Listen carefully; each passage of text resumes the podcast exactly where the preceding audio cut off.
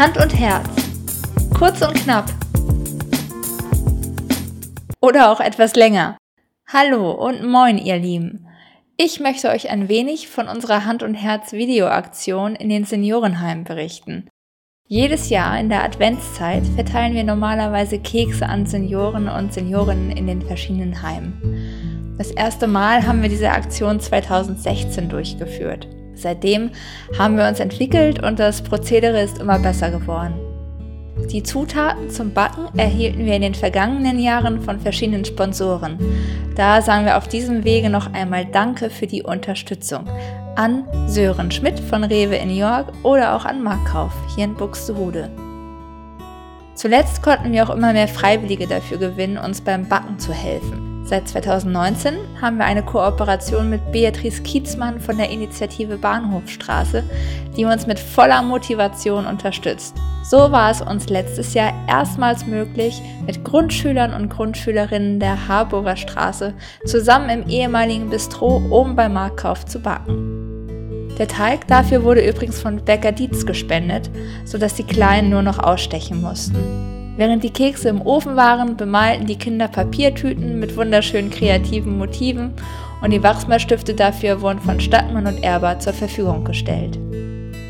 Die Kinder staunten nicht schlecht, als plötzlich unangekündigter Besuch in der Weihnachtsbäckerei war. Der Nikolaus höchstpersönlich brachte ein paar Überraschungen vorbei und lobte den Einsatz der Kinder. Am nächsten Tag, einem Sonntag, trafen wir uns mit einer Musiklehrerin, einigen Kindern und deren Eltern, mit denen wir dann zusammen von Heim zu Heim gefahren sind. Sie hatten extra für diesen Zweck ein paar Weihnachtslieder einstudiert und überhaupt keine Hemmung vor den Damen und Herren zu singen und voller Stolz dabei, die Kekse in den selbstbemalten Tüten zu verteilen. Ein wirklich rührender Moment, wenn man sieht, auf welch einfache Weise man Menschen glücklich machen kann. Manchmal sind es eben wirklich nur die kleinen Dinge.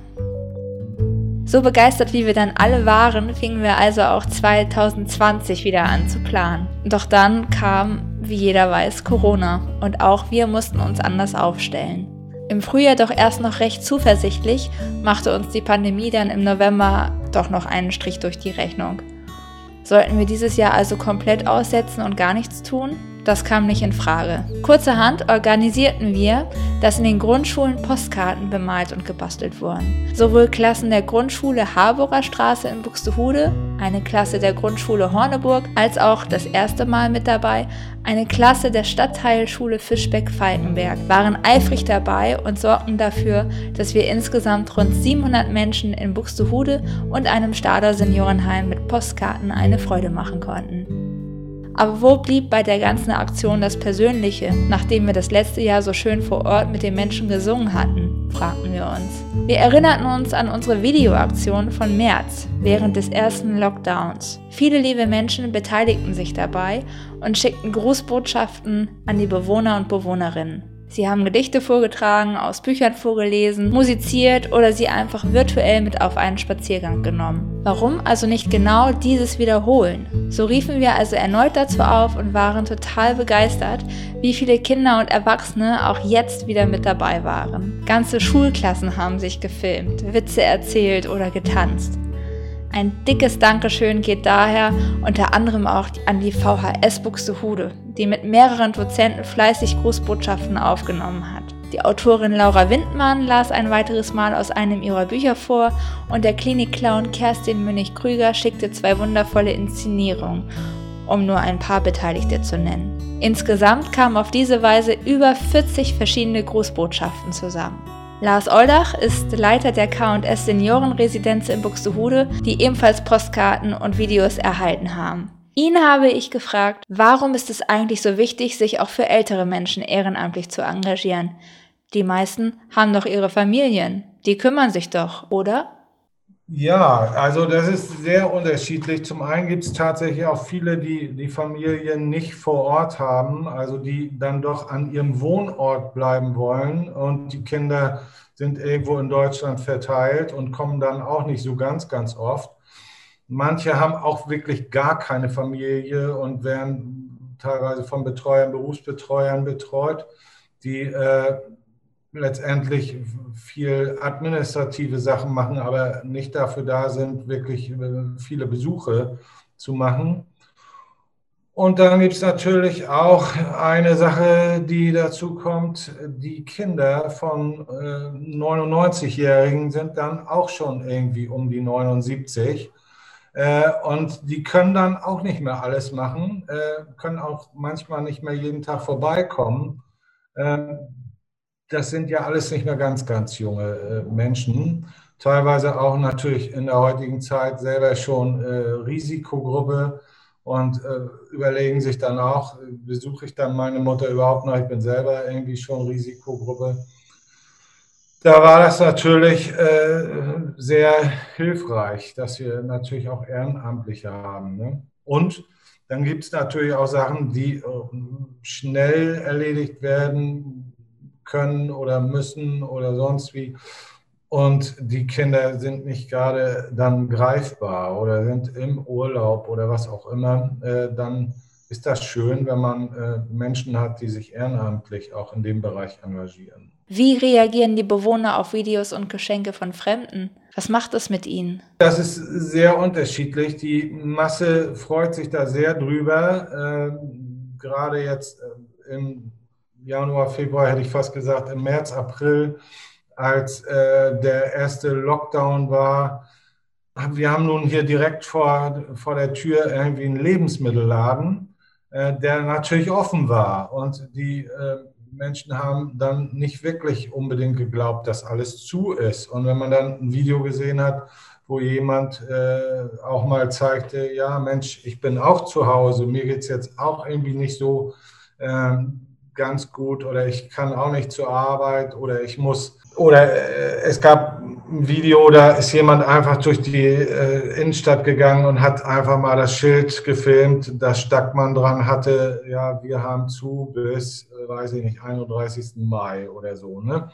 Und äh, das ist dann einfach greifbar. Ne? Wenn, wenn wir das manchmal erzählen, dann wird das natürlich auch, äh, ja, die müssen das ja erzählen, wenn das Ehrenamtliche machen, ist das was anderes das ist dann schon sehr gut. Es gibt natürlich auch mm, andere Bewohner, die sagen, ach, ist mir alle egal, ich habe genug Kontakt da oder meine Kinder schicken mir Videos, aber das ist eigentlich die Minderheit. Also das kam sehr, sehr gut an. Viele äh, Sachen, ob es Gedichte war, es war so ein junger Mann, der ist mir in Erinnerung geblieben, der war nämlich auch sehr lustig, der hat das Ganze nicht so äh, ganz verkniffen gemacht. Er hatte, glaube ich, auch wenig Kontakt vorher mit Senioren, aber hat das ganz toll rübergebracht.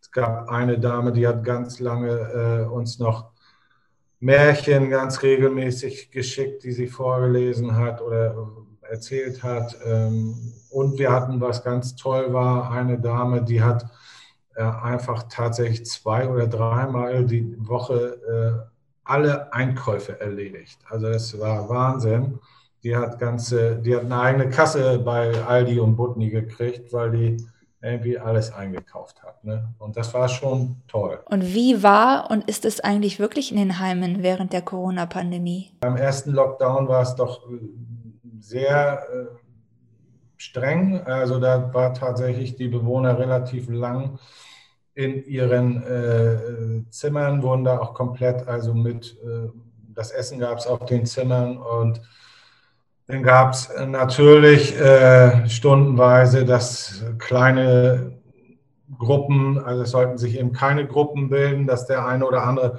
einfach mal raus konnte, im Haus sich bewegen konnte. Aber da war es sehr äh, stark äh, getrennt. Ähm, die Etagen sind sowieso auch bis heute getrennt und auch, äh, ob es die Essenszeiten sind. Alles musste umgestellt werden, weil wir natürlich dieselben Auflagen haben, auch wie die Gastronomie. Also wir dürfen nur äh, pro äh, 10 Quadratmeter eine Person haben. Wir dürfen nichts auf den Tischen stehen haben. Also alles, was sonst an Dekoration oder was an Veranstaltungen auch stattgefunden hat, das ist relativ äh, hinten übergekippt. Ansonsten waren wir natürlich äh, äh viel dabei. Wir haben ja Ergotherapeuten und wir haben Altersbegleiter, die haben dann halt Einzelbetreuung gemacht. Also es gab dann nicht den klassischen Bingo-Nachmittag oder sowas, sondern Besuche bei den äh, Bewohnern im Zimmer. Ich sage immer ganz ehrlich, äh, meine Oma ist auch 89, die wohnt in Mecklenburg alleine die war sicher einsamer als die Bewohner hier bei uns. Also wir haben Tablets, wir haben äh, Telefone, wir konnten jederzeit eine Verbindung herstellen zu den Angehörigen. Die Bewohner hier haben natürlich irgendwie zehnmal am Tag irgendwie Kontakt zu Menschen gehabt. Ne? Also allein das Sprechen fällt meiner Oma teilweise mittlerweile schwer, weil sie nur noch irgendwie am Telefon Menschen überhaupt kontaktiert. Ja, also das war schon relativ streng. Momentan ist es recht locker. Das äh, ist aber auch tatsächlich von Bundesland zu Bundesland anders. Äh, wir haben hier in Niedersachsen recht wenige Auflagen. Also momentan kommen jeden Tag 30 bis 50 Besucher. Also wir haben keine äh, Reglementierung, außer dass wir ähm, die Bewohner notieren müssen. Also äh, Kontaktdaten erheben. Äh, natürlich haben wir die Reglementierung, Besuch nur eine Person im Einzelzimmer und möglichst natürlich nicht durchs Haus hier laufen. Solche Sachen ja. Aber es gibt keine Vorgaben, dass nur ein bestimmter Bewohner oder eine bestimmte Person kommen darf. Also es darf jeder kommen, es darf auch, darf auch ein Mensch dreimal am Tag Besuch kriegen, nur eben nicht gleichzeitig drei Personen. Ähm, das ist momentan vielleicht auch manchmal so ein bisschen unverständlich für uns. Überall gibt es äh, Auflagen. Äh, da, wo man immer hört, die Senioren muss man besonders schützen, da ist es eigentlich ähnlich locker wie in der Schule. So. Wie ihr gehört habt, ist es eine gute Idee, sich auch um die Älteren unserer Gesellschaft zu kümmern. Im Internet bin ich auf einen sehr passenden Spruch gestoßen, mit dem ich diesen Beitrag heute gerne beenden möchte. Ehre die Alten, verspotte sie nie. Sie waren wie du und du wirst wie sie. In diesem Sinne, haltet einander, gebt aufeinander Acht und habt eine wundervolle, besinnliche Weihnachtszeit. Euer Team von Hand und Herz.